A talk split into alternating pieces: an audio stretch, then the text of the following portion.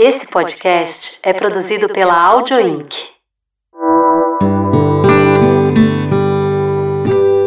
Vieses Femininos, por Elisa Tawil.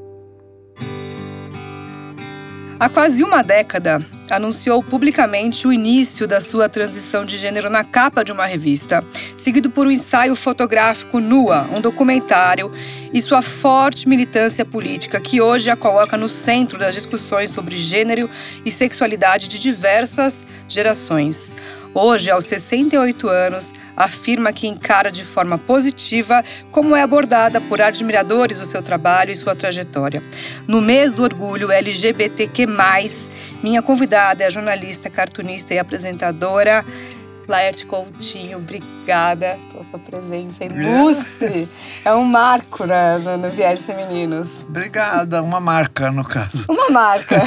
é, eu que agradeço, eu fico honrada de, com o convite, fico feliz. Acho, acho um programa gostoso, legal e fico, tô bem de estar aqui. Obrigada. E quando eu te liguei, Hum, fiz o convite e a gente falou ao telefone, e eu fiz o convite para você estar comigo aqui hoje, eu reforcei a sua liderança. É, a liderança em você assumir a mulher que você é hoje. Porque isso sim é uma atitude de liderança, é um exemplo para muita gente e você deu luz à sua voz interior. hum. Qual é o seu exercício atual para continuar ouvindo e externando essa voz interior? Pois é, primeiro eu, eu fico meio incomodada com a palavra de ser chamada de liderança. Eu não tenho uma turma me seguindo assim. Você que não sabe. Não, não sei no Twitter, mas não é pela rua, assim. É. ah, eu não lidero exatamente. Como eu fui fazendo as coisas, e eu comecei a fazer essas coisas numa época em que não é que ninguém fizesse, todo mundo fazia. Né? A transgeneridade é um fenômeno milenar, para dizer o mínimo. Mas não era muito comum uma pessoa que é conhecida e que é que frequenta aí os, os circuitos sociais, profissionais e culturais eh, fazer uma, uma transição de gênero, assim, como eu fiz. E aí eu- isso repercutiu de alguma forma e eu acho que foi legal a repercussão, quer dizer, os, os desdobramentos dessa, desse, desse debate têm sido muito bons. E aí não é que eu, tô, que eu esteja fundando um movimento, existe esse movimento, e eu justamente me inseri dentro dele. Eu, eu faço parte de vários movimentos que já, já existiam. O pessoal está rodando bolsinha aí há muito tempo, né? Então, ah, eu, eu, eu me uni a, a, a forças que já estavam empoderadas. E, e eu acho que isso é uma. uma foi bom para mim, né? Eu, eu raciocino principalmente desse jeito. Está sendo muito bom para mim. Eu me sinto segura, me sinto forte. Quais são seus exemplos de liderança hoje? De pessoas liderando? Ah, bom, tem a Márcia, também tem a Márcia Rocha. Márcia Rocha, ótimo. que querida amiga, companheira, cofundadora da Transempregos, que a Transempregos é uma iniciativa da gente para ajudar na criação de vagas para pessoas trans dentro do- das empresas que se dispõem a isso. Maitê, Maitê Schneider, atriz, grande pe- pessoa. A Letícia, Letícia Lanz. ah, bom, outras pessoas trans que tem por aí, que são lideranças também. Agora, eh, não é possível deixar de citar o, o mandato coletivo, mandato coletivo, que de- da- dessa turma eu conheço a Érica, a Érica Hilton, conhecida como Érica Malunguinho, também uma, uma mulher incrivelmente combativa e, e viva e, e ágil, com pensamento rápido e muito, muito lúcida, né? Renata Peron, Renata Peron, organizadora da Marcha Trans. Tem gente para chu. E o que faz uma pessoa uma líder? Uma pessoa, O que faz de uma pessoa ser uma líder? acho que tem gente que considera ela líder. Sim. Uhum. Basicamente é isso, né? Não sei. Eu, eu, eu- nenhuma dessas pessoas ah, tinha assim como objetivo na vida ser líder. Elas vão fazendo as coisas, vão organizando, porque uma questão quase de vocação, assim. Estou pensando aqui assim, no, por que, que essas pessoas são lideranças? São porque elas têm muita certeza, elas têm muita convicção do que fazem, elas têm muita segurança que é o caminho é esse. Muitas vezes elas não têm segurança. Eu estou falando de mim agora. É. Muitas vezes eu não tenho segurança de, de, que é por ali exatamente, mas eu tenho certeza de que o que eu estou buscando é corresponde a, a essa energia, a essa direção, assim. Aí eu vou. Uhum. E não sei. Tem, Como que você se conecta com essa energia, com essa sua vontade de ir? Pois é, aí é, eu acho que é uma coisa é, até meio aleatória, porque a transgeneridade veio para mim como uma uma espécie de surpresa. Estava dentro da caixinha uhum. e eu não sabia. Dentro da caixinha do quê? Da ideia de liberdade em relação à orientação sexual. Essa sim, eu sabia eu, onde estava, eu sabia que era uma coisa da qual eu fugia, que era uma, uma, uma força dentro de mim que eu bloqueava, porque eu não tinha, não tinha coragem para encarar essa, essa coisa da homossexualidade, que eu sabia que era. Desde, desde jovem, desde a minha primeira relação sexual, eu sabia que eu gostava de homens. Mas eu isso me deu muito medo, eu fiquei muito insegura e escondi durante décadas, assim, trinta e tantos anos, como muita gente esconde também, finge que não é, se, se ilude, conta para si uma história de que aquilo era só uma fase e tal, e, e lá fui eu. Então, quando isso já tinha produzido frutos dolorosos pela vida, assim, o suficiente, eu cheguei à conclusão Acho que eu tinha que aceitar. Então vamos, vamos, vamos embora, vamos aceitar, vamos viver isso, vamos encarar esse problema, essa, essa questão, que não é um problema, é uma solução, né? Sim. Aí lá fui eu, e quando eu comecei a, a me a me movimentar dentro da, de uma sexualidade mais livre, eu passei a respirar um ar mais, mais amplo também. E aí apareceu a questão da transgeneridade para mim. Uh, usei um personagem meu como uma ferramenta assim para prospectar essa história. Ele foi na frente. Foi na frente. Boi de piranha. E eu, amigas me, me, me apontaram essa olha seu, seu, sua nágua está aparecendo né? Uhum, coisa. Uhum. E e aí lá fui eu uh, viver essa coisa da transgeneridade, porque também percebi que, que era algo que eu queria muito e que não precisava ficar no campo da fantasia, no campo das, das coisas es, escondidinhas. Então, bastante gente mais e antes que eu teve essa coragem de construir essa linguagem possível e tal. Eu comecei dentro de clubes de crossdressing, que é uma espécie de atividade ambígua, né? As pessoas têm uma vida social masculina, mas vivem a feminilidade em eventos fechados. Uhum. Eu fiz isso durante um, um, um par de anos, uhum. até que eu achei que não tinha mais sentido. E aí eu saí do armário. E nessa, nessa fase, você teve algum trabalho desse autoconhecimento, uma terapia, um, sei lá, um tipo de experiência, uma vivência, algo que te ajudasse a acessar esse espaço? Sim, eu fiz uma terapia de sexualidade uhum. com a Aparecida Favorito. Uhum. É, num Impassex, acho que era no Instituto Paulista de Sexualidade. Uhum. Não tenho certeza se era lá ou se era no consultório dela. Mas a Aparecida me ajudou muito, a gente conversou bastante e tal, e foi quando eu reconheci um, tipo de desejo dentro de mim, porque a, a, questão que eu, que eu levei quando fui fazer a terapia era: sou viado ou não? Era uma ah. coisa assim. E ela falou: não é assim que funciona. Isso foi o quê? Hã? 2000 e alguma coisa?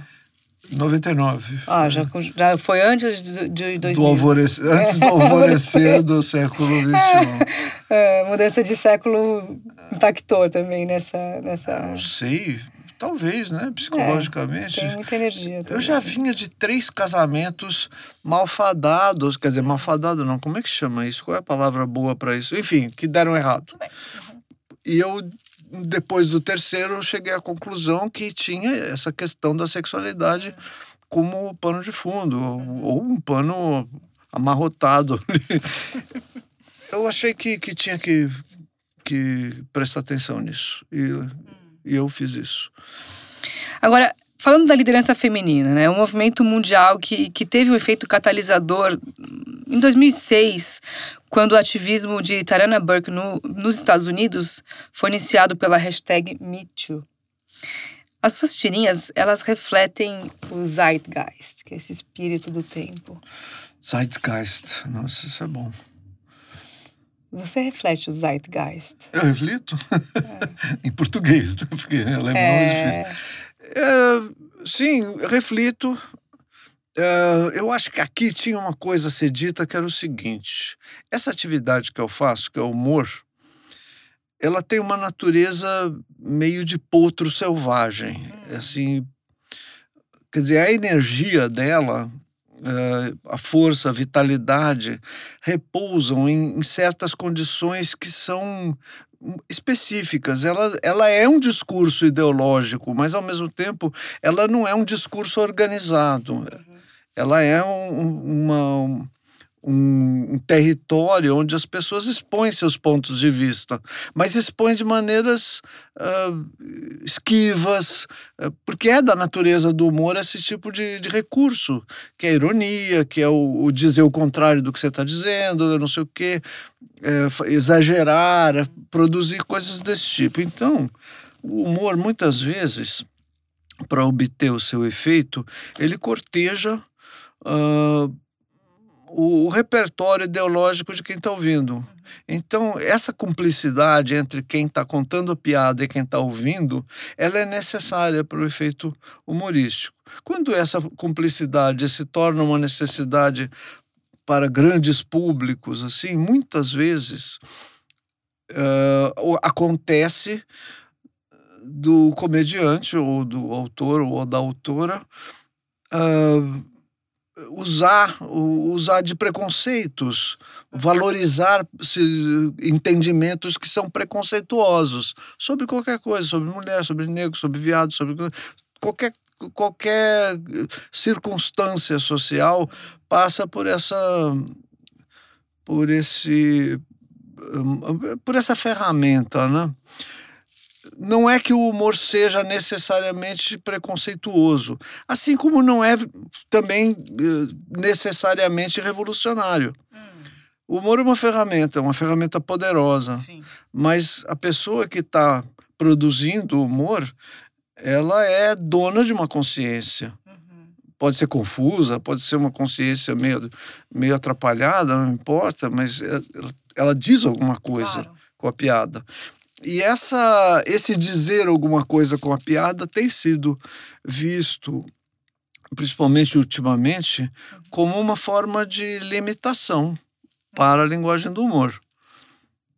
E o que eu quero dizer, porque eu estou falando isso tudo por quê? Porque você perguntou alguma coisa. Eu falei do, do teu Zeitgeist, que você reflete esse espírito do tempo, não só na tirinha, mas você na sua, na é, sua então vida, não fui, né? porque eu dei uma é. viajada é. aqui, mas não viajei hum. muito não. Não. Porque o espírito do tempo uh, tem a ver com essa circunstância. Movimentos sociais que empoderaram e deixaram uh, visíveis situações de opressão e preconceito produziram também um momento em que populações muito grandes uh, se veem com, com a possibilidade de retrucar, é de contestar discursos que são uh, fóbicos, que são humilhantes, uh, né? Porque a situação da piada muitas vezes ela, ela, ela busca a humilhação, busca deixar a pessoa numa sinuca. Uhum. E quando isso se refere a, a características eh, religiosas, étnicas, de gênero e tal e tudo, a, a pessoa fica, fica cercada. Então, durante muitos anos e séculos, inclusive, essas populações todas tiveram que aguentar quietas. E o feminismo é justamente uma, uma das forças que organizou uma, uma parte da população para responder a isso. Não, senhor. Ué, que, do que, que você está falando? Sim, o Me Too ele nasce do... de um assédio, né? Você ele é, nasce é. do movimento contra o assédio e, e, algo que tomou uma, uma proporção mundial uhum. e, e hoje, né, está refletido nos tantos movimentos femininos que existem numa liderança que hoje não tem um caminho de volta, né? Uma das coisas mais evidentes do mundo é o modo como o humorismo o humorismo uhum. assim clássico, né? Uhum. Ridicularizou da grande mídia, uhum. ridicularizou o feminismo. Sim. Não tem conta a quantidade de piadinhas, uh, uh, gracejos que tem o, que apareceram com o objetivo de diminuir, de neutralizar e de invalidar o discurso feminista, o discurso pelos direitos da mulher. É. Ah, são mulheres. Ah, Até hoje isso acontece. Eu estava assistindo a, Copa do Mundo do Futebol Feminino, o modo como o, o comentário masculino se dirige às mulheres é sempre uma coisa meio esquisita. Não, mas assim. desde, e tem uns viéses inconscientes. Uma amiga minha estava tentando comprar o álbum de figurinha. Não tem para vender na banca. Acabou. Assim, Elas ganham menos, não tem figurinha. É, então... Ah, não, porque no Brasil é, é. assim e tal, não sei o quê. Como se isso fosse um dado da natureza, que Deus criou assim. Agora, a gente tá falando de tirinha, do zeitgeist, desse humor, né? E pra mim, uma das tirinhas mais brilhantes, eu salvo ela, eu tenho ela guardada, é uma sua que tem um homem subindo as escadas e procura por Deus, e vai subindo, e Deus, Deus, Deus. e no último, Deus tá, né, aqui no nosso plano falando. Sim, diga. Sim, né? diga, né? E... Você sabe que essa piada tá no filme do Jim Carrey? Ah, você pegou de lá desse não, filme? Não, você... o filme veio muito depois da ah, minha piada. Não, não, não, não tinha feito essa associação. Para mim, essa tirinha é um, um resumo de muita é, coisa dessa ela vida. é uma ideia engenhosa tal e tudo, mas não é impossível que outra pessoa tenha tido. Exatamente isso. O Jim Carrey vai procurar Deus. Deus é, é o, o, Freeman, né? Morgan é, Freeman. é isso. E ele trabalha num lugar que é tudo é vazio totalmente. E ele chega lá, não tem nada, tem uma escada, ele, ele sobe na escada, abre um alçapão e vê chamando Deus, e Deus está lá embaixo. É igualzinho. Ah. Bom, ele deve ter lido tua tirinha. É, agora, essa, essa tirinha ela fala muito a respeito dessa espiritualidade, né? É, eu vou te falar uma leitura minha, eu quero que você comente. Mas quero também saber como que você trabalha a sua espiritualidade. Eu fui católica na, na infância e na puberdade, assim, até uns 13 anos, 12, 13 anos, eu fui católica. E aí eu passei direto para o ateísmo. é, eu virei adolescente, a adolescência me trouxe um gênero de preocupações e um gênero de, de, de abordagem que me levou a chegar a essa conclusão. Não, Deus, Deus mesmo, como eu achava, não existe. E, e foi assim que eu fui pela vida fora, mais ou menos até hoje. Minha, minha manicure fala, toda vez que eu falo Ai, nossa senhora, ela fala, tá vendo? você, é, cara, você é cristã ainda. Eu falei, não, nossa senhora todo mundo fala, desculpe. Ou ela, ou quando eu acho que tem alguma coisa esquisita, ela fala, tá vendo? Você acha que tem fantasma, né? Depois fala que não acredita em Deus. Mas Paula, Paula ela chama. Deus e fantasma são coisas diferentes, são categorias é. diferentes. É. Mas Deus e religião tá num tá num espaço diferente da espiritualidade, porque espiritualidade também é um trabalho muito dessa sua voz, dessa energia que você já comentou aqui que você segue, né? Tem um trabalho para você manter essa conexão, ouvir isso com mais atenção, manter esse teu sonar ativado. Não, eu tenho umas cismas, eu, eu não sei, essa é meio um pouco essa, essa ideia de que Deus e fantasma são categorias diferentes. Eu acredito em umas, umas coisas que não são exatamente uh, visíveis e tocáveis, assim, eu quero tocar no bruto para saber se... Não é bem isso, eu acredito em, em circunstâncias, em, em eventos, talvez em coincidências ou, ou, em energias, coisas assim. Eu não, nem dou muito nome para isso, para não fixar dentro de um, um saber que, no qual eu não me reconheça, tá bom? Então, eu deixo rolar, assim, meio frouxo. Agora, religião, eu de fato não tenho. Eu tenho aprendido é a ser respeitosa e levar a sério o sentimento religioso das pessoas. Hum. Como que é essa é, é uma esse respeito pelo outro, ele também é, é um é uma prática de uma comunicação não violenta? Você utiliza de algum artifício? Não, eu até, até gosto dessa coisa do, é. do, não, do, do não violento, é. eu gosto. Mas eu não sei, veio veio com o tempo também. Eu, eu lembro que quando a gente fazia Los Três Amigos, uhum. eu, Angeli e o Glauco, uhum. e o Adão. Uhum. Mas o Glauco, quando ele começou a lidar com o Daime, hum. ele paralelamente passou a vir muito pouco também nas nossas reuniões. Então a gente ficou com bronca do Glauco e do Daime pessoalmente, do meu ponto de vista, eu respondo por mim. Uh, eu fiquei, eu associei uma coisa a outra e eu enchi o saco do Glauco, eu, eu era agressiva com ele e tal e tudo. Na época era agressivo. Uhum. E o Glauco se ressentia disso. Ele um dia se, se mostrou muito magoado mesmo. Ele, ele falou que ele queria brigar, inclusive. Como a gente tinha bebido um pouco, ia acontecer uma briga mesmo, mas aí tá. entramos no deixar disso, mas ficou uma coisa mal parada, bem mal parada.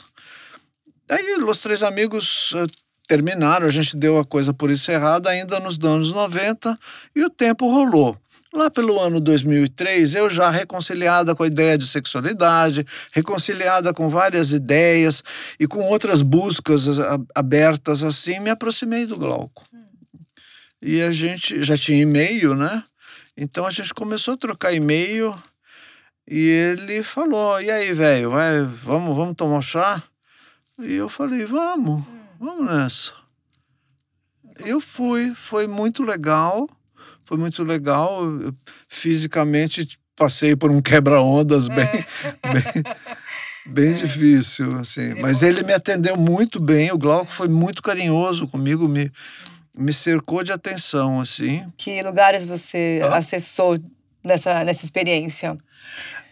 Ah, eu tive várias visões, que são visões uh, de uh, padrões visuais mesmo, Sim. assim, né? De meio alucinatórios, meio coloridos, muito bonitos, assim, mas também vários entendimentos que são são umas umas unidades de entendimento que combinam imagens e percepções uh, não visuais.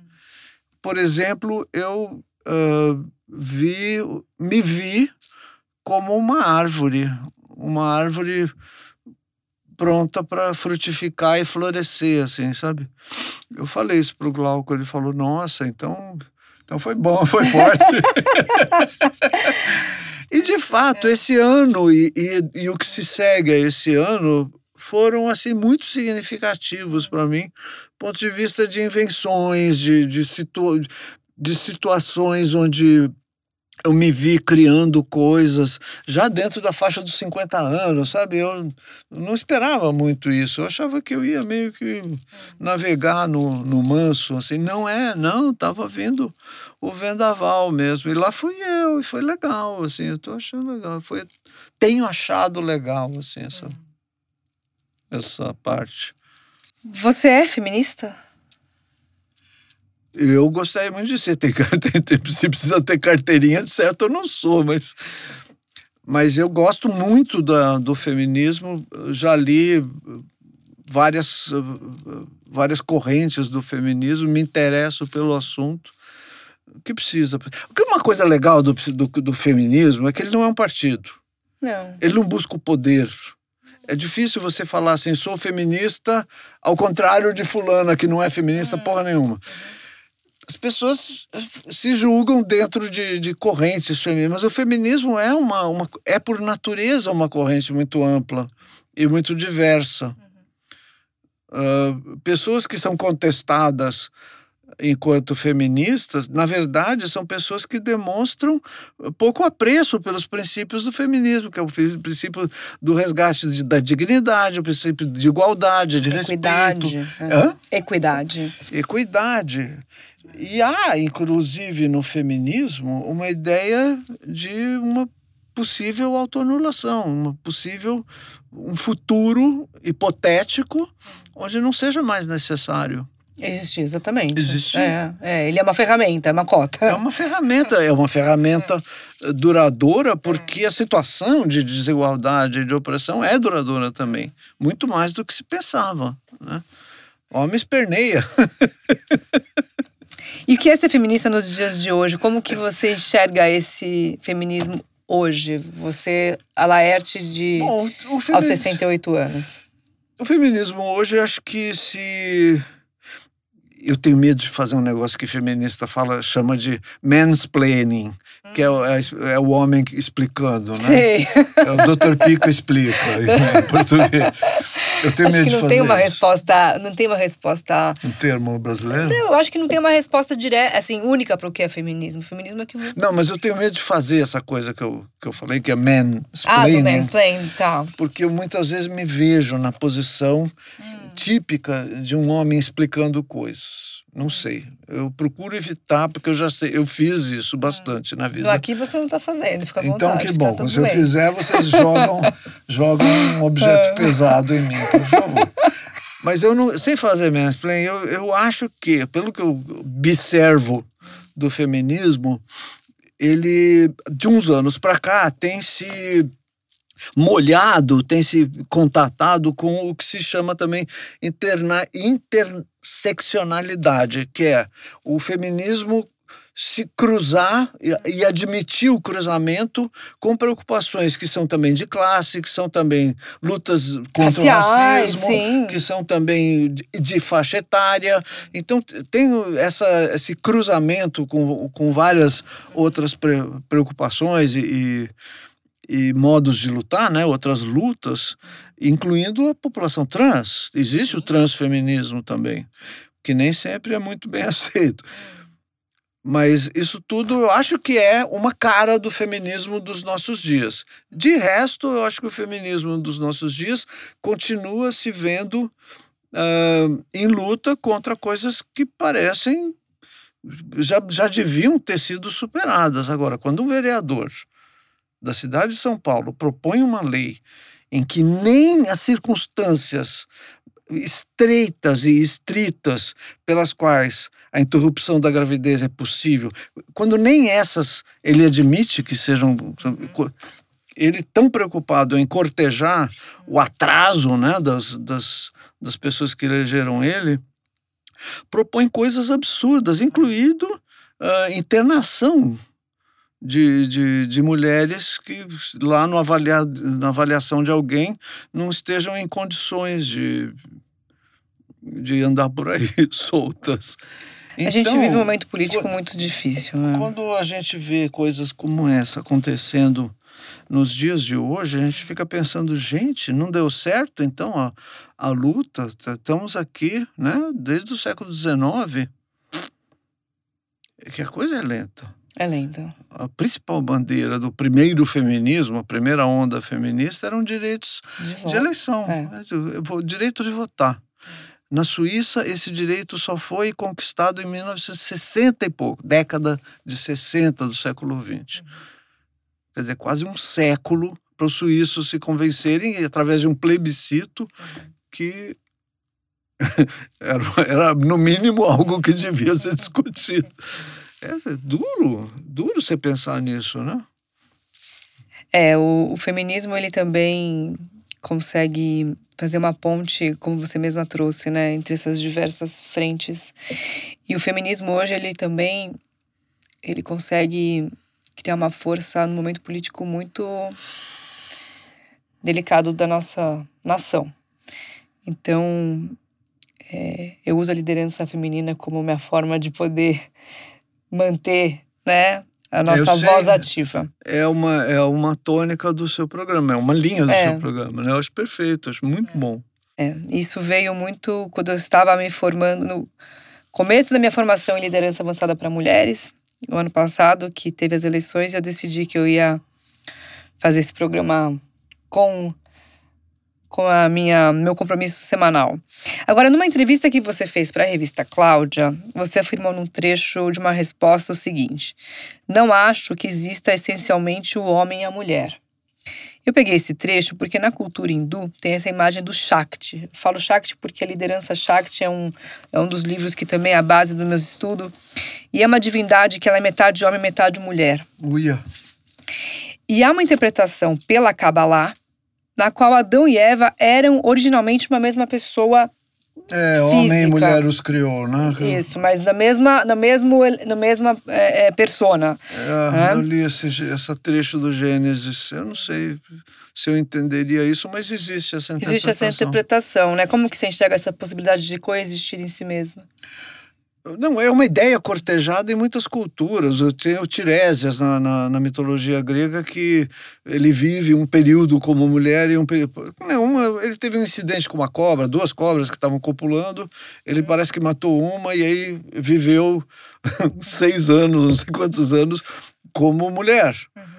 Aí ele encontrou outro casal de, de cobras, matou outra e voltou a, a, ser homem. Tem essa, essa história que é muito interessante. O Xumaré é, uma, é um orixá, se não me engano, se não me engano, o Xumaré é também ambíguo, tem essa coisa ambígua de homem e mulher. Acho que a cultura, a maior, boa parte das culturas uh, indígenas também contempla essas, essa, essa possibilidade de transição de gênero. Uhum. Uh, não é, não é raro você encontrar nas culturas assim, assim como não é raro você encontrar também ferramentas de, de repressão à manifestação da, da transgeneridade.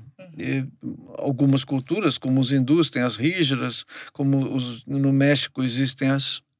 Vai, dá um Google. não, não precisa, não, obrigado. Não precisa. É, são trans, são pessoas trans, Sim. homens, em, em, geral são homens. Eu não vou ficar aqui fazendo, faz, é. exercício de memória, mas eu, uma, teve uma época que eu dei uma busca, assim, Sim. tanto uh, homens uh, buscando a, a, expressão feminina, quanto mulheres buscando a expressão masculina. Uhum. Isso quer dizer que existem homens e mulheres? Não sei, mas é, é, um, é um elemento muito forte na cultura humana, isso de homens e mulheres. Eu acho que não. Uhum. Eu acho que a, a, as possibilidades eh, são bem mais amplas. Culturalmente, as sociedades vêm se organizando, sim, em termos bipolares, uhum. uh, homem e mulher. Mas eu acho que a gente tem elementos para avançar, superar essa, esse, esse estágio que a gente está embora muita gente ache que não, que isso aí é eterno, tipo Deus mandou, coisa que vale, mas não é assim. As pessoas estão se manifestando com uma liberdade que é inédita. As pessoas estão conseguindo, com essa liberdade, fazer descobertas que vão muito além do, da travestilidade uh, de, em ambos os sexos e gêneros e, e alcançam hoje expressões que a gente chama de bigênero, não, chama de agênero, né? Chama de gênero fluido. Gênero fluido. Uhum. Uh, gender fuck. Bom, eu sei que assim, uma, existe, uma... existe uma pesquisa da Associação Brasileira de Podcasts e que eu usei para fazer uma análise para o meu podcast. E, e nessa pesquisa tem, se não me engano, 27 definições de como que a pessoa se considera. É, né, de, de gênero, enfim, é, eu nem saberia listar todas elas, porque é, é no LGBT mais. É, né? que, que, é mais, é o mais. É o mais porque tem, são 27 classificações. Eu não sei, não sei como que explorar todas elas. Então existe, acho é, que. E rola uma certa é. tensão também. Dentro do, do segmento transgênero, por exemplo, existe uma parte das pessoas que não aceita ser chamada de transgênero, que se vê como travesti, sendo que entende travesti como 100% mulher. Uhum. Ou transexuais. Transexuais que também se entendem como mulheres. Então, nem aceitam ser enquadradas dentro da ideia de trans. Uhum. Homens trans e mulheres trans que entendem que sempre foram homens ou mulheres e que, portanto, não são trans. Hum. Fazem a transição e dizem: não, agora eu estou onde eu devia estar desde que nasci. Então, eu não sou trans. É, eu não sei, é um tipo de entendimento muito particular e, e eu acho que é uma discussão complexa também para se é, ter. Né? É, e é uma necessidade talvez de, de se colocar num determinado lugar, né? Mas essa parada do, do orgulho LGBTQ+, né, em São Paulo reuniu 3 milhões de pessoas na Avenida Paulista no último domingo. É, e é, bateu 3? De acordo com minhas fontes aqui, pesquisas do Google. Na ponta do salto? Eu não vou falar o, a fonte, mas uma fonte que, que no, no Google, enfim. É a celebração, né, maior, a maior celebração pela diversidade, respeito e tolerância. Agora, quais são os principais desafios que você enfrentou e ainda quais ainda enfrenta? Desafios? Sim. Eu não sei. Durante a parada, por exemplo, o desafio é ficar sem fazer selfie. Só de selfie é. eu fiz 7 milhões. Na, na, última que eu fui, porque essa, Nossa, essa agora é. eu não fui, não, uhum. não pude ir. Mas no ano passado eu fui, eu fiz 7 milhões de, de selfies, assim, seguramente. Ah, então, ah, claro. então, ah, quais desafios? Eu acho que os desafios é enfrentar um tempo que, em que foi eleito um, um presidente representante de uma força absolutamente fascistoide. Uhum. E as implicações disso são ah, muito densas e são muito graves. Uhum. Então, os perigos que a gente uh, vive e enfrenta são de retrocesso, de perda das, das nossas conquistas, da, dos pontos que a gente conseguiu. Casamento igualitário, uso do nome social, tudo isso está sob risco intenso. Da última vez foi o, o, o criminalização né, da, da, da homofobia, uhum, uhum. equiparação com o racismo sim, e tudo. Sim. Tudo isso está sob grande pressão e pode muito bem via abaixo. Então, acho que esses, esses desafios são desafios da comunidade LGBT e são também desafios da sociedade brasileira, porque essas conquistas eu não vejo como uma parte como uma conquistas de um pedaço da sociedade. Elas são conquistas da, da sociedade, sociedade, toda. Uh, o direito é, de viver. É uma liberdade conquistada. É, de viver de forma livre. A sua sexualidade e a sua identidade de gênero é um negócio que tem que ser para todo mundo, não é só para nós que estamos em cima do trio, não. Uhum. É para todo mundo. Sim. Todo mundo mesmo. Eu estou cansada de ver pessoas cansadas. Não estou nada cansada, uhum. mas eu tô, eu vejo muito isso.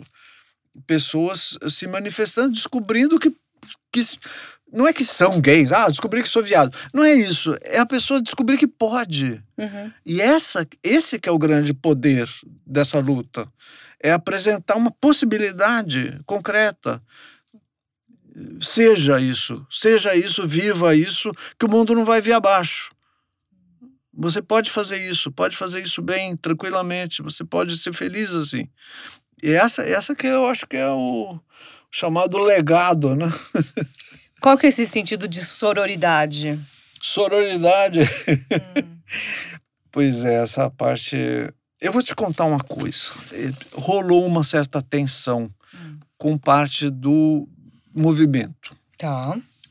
Algumas mulheres me, me enfrentaram, quer dizer, me enfrentaram, uh, me contestaram nessa minha vivência mulheril. Porque eu, quando comecei esse negócio de transgeneridade, eu saí toda feliz. Ah, sou mulher. Ah, beleza. Ah, eu sempre quis ser mulher, tal, não sei o quê. E várias delas falaram: não, você não é mulher. E a ideia era meio genital mesmo, com a sua genitália. É, você fez cirurgia, mas, querida, se eu tivesse feito a cirurgia, isso me transformaria em mulher? Hum. A ideia é confusa, não é uma ideia simples. Uhum. Do, da mesma forma que pessoas trans se, se veem como 100% mulher, porque fizeram intervenções no seu corpo que as qualificam visualmente e, sei lá, no consultório do, do, do médico, sou mulher. da mesma forma, pessoas que têm um pênis, por exemplo, uh, são muitas vezes acusadas, não, dessa forma, você não é mulher, veja isso aí que você tem entre as pernas. Então, essa, essa visão genital que eu, com a qual eu não concordo, ela ainda é uma visão muito forte. É, e o fato de eu ter, de uma certa forma, ocupado um espaço na mídia e no, nos movimentos que deveria ser de, de mulheres, é de mulheres e de mulheres trans também, uhum. mas irritou uma, um número relativo de, de pessoas. Uhum. Eu tive umas discussões meio ardidas assim a esse respeito. Hoje eu tenho uma posição mais mais serena, assim. Eu acho que elas, essas pessoas estão enganadas, mas elas têm motivos para isso. Ser mulher é uma ideia é uma ideia poderosa e é uma ideia que pode ser lida historicamente como pertencendo a um grupo de pessoas as quais as, as pessoas trans não, não vão chegar a ser. Uhum. São pessoas trans. A transgeneridade também é um espaço social e histórico que é muito típico, muito bem definido. Uhum. Mas a vivência de mulheres e mulheres, mulheres cis e mulheres trans, ela se combina de muitas formas. Qual era a pergunta mesmo? O que você quiser. Não, Qual porque... o sentido de sororidade para você? Ah, o sentido de sororidade, pois é. Então, eu acho que eu tô, eu tô numa, numa região assim fronteiriça. Eu acho que a sororidade, é, a fraternidade e a sororidade hum são ideias tão positivas para mim que não deviam ser coisas separadas por uma fronteira. É. Uhum. A sororidade é a ideia feminina. Sim. A ideia é que talvez a gente a ideia da que ligar com o feminismo, né? Dessa da solidariedade de, pessoas de, de, que são irmãs. É, é a fraternidade é, é uma ideia de. É. Na verdade, a fraternidade ela, ela era vista como algo universal, todo mundo. Mas ela é também, a palavra uh, quer dizer irmão, não irmã. Uhum. Então, é essa mania de homem achar que é representante da raça humana, né? Sim, que todos engloba todos e não precisa... É, é. falar em ser humano é a mesma coisa que falar homem. Não, não é. Uhum, uhum. Enfim. Aqueles, aqueles desenhos que foram para que a NASA mandou para o espaço, né? O, ah. o homem e a mulher. A mulher sem, sem vulva. A mulher não tem, não tem vulva, e o homem tem o, é. o famoso, né? Bom, depois vai ter que refazer essa tirinha do, do Deus, aí colocar uma Deus mulher. Mas sabe que minha filha. Apareceu. Eu fiz uma é. vez uma variação. É. Minha uma filha deusa. fala Deus se refere a Deus como ela, né? Porque em hebraico é Hashem. Ah, é? Hashem. E Hashem, Hashem. É ela. Olha, logo hebraico. não, mas é, é. o judaísmo não tem nada de, de bonzinho com mulher, não. Tem, é uma, ah, é uma... hoje cedo eu gravei uma edição, depois você, você, a gente falou sobre liderança. Eu tive uma conversa com um pessoal da CIP também e eles ah, me falaram: essas coisas também estão mudando. Sim. Tá cheio de rabina mulher. Sim, sim. Newton Bonder fez um, um documentário agora sobre a alma imoral. Ah, sei, a peça.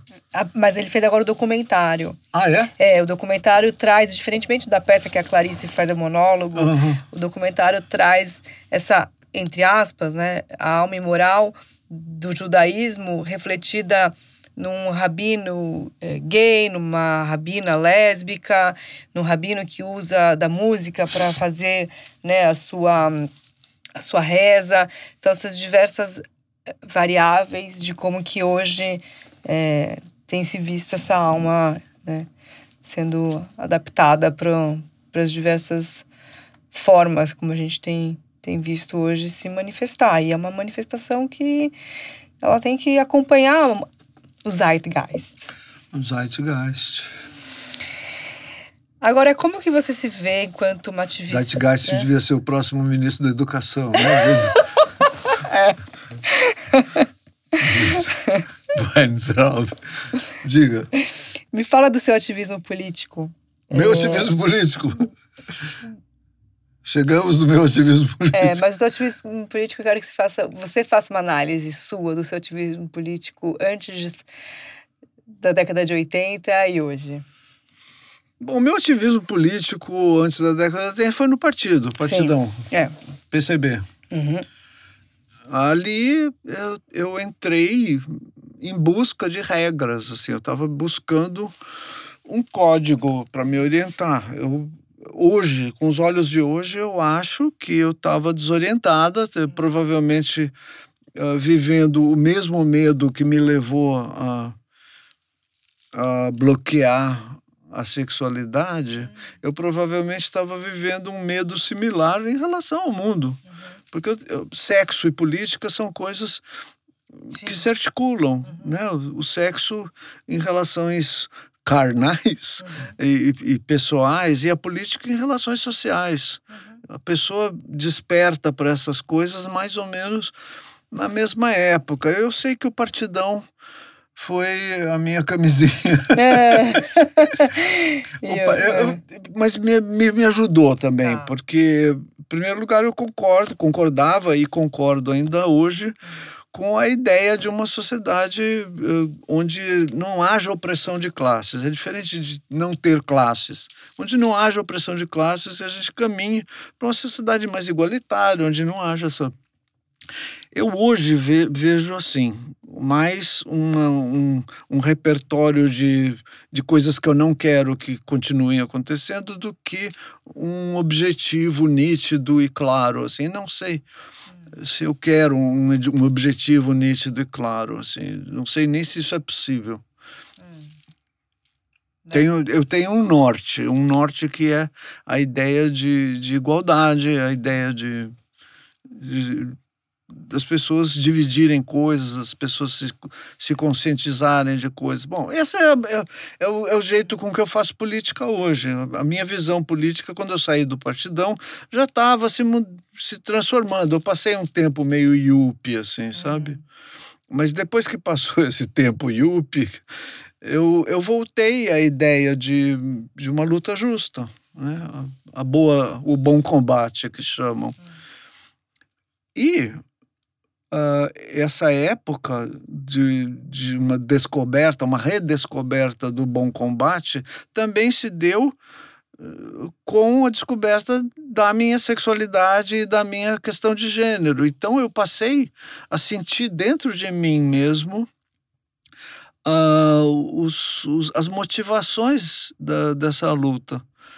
No tempo que eu era do Partidão, eu tinha teórica, uma teoria que me orientava, mas eu não era da classe operária. Nunca fui da classe operária, eu sou uma burguesa desde sempre, classe pequeno burguesa. Mas uh, atualmente, né, modernamente, eu descobri uma flexão entre uma coisa que, que é muito íntima minha, que é, mi, que é a minha própria natureza, e as mobilizações necessárias e a articulação necessária. Então, eu acho que eu estou fazendo política de uma forma mais madura, mais, mais motivada. Hum. Qual que é o teu propósito hoje? Revolução gay, a ditadura uh, gay. Ditadura... Oh, um bom propósito. Mentira, gente, é brincadeira isso. Eu estou sendo irônica, que vocês não estão vendo porque é podcast, mas eu estou sendo irônica. O meu objetivo hoje é, é isso. Eu, eu não tenho mais um objetivo fixo, claro, nítido, uhum.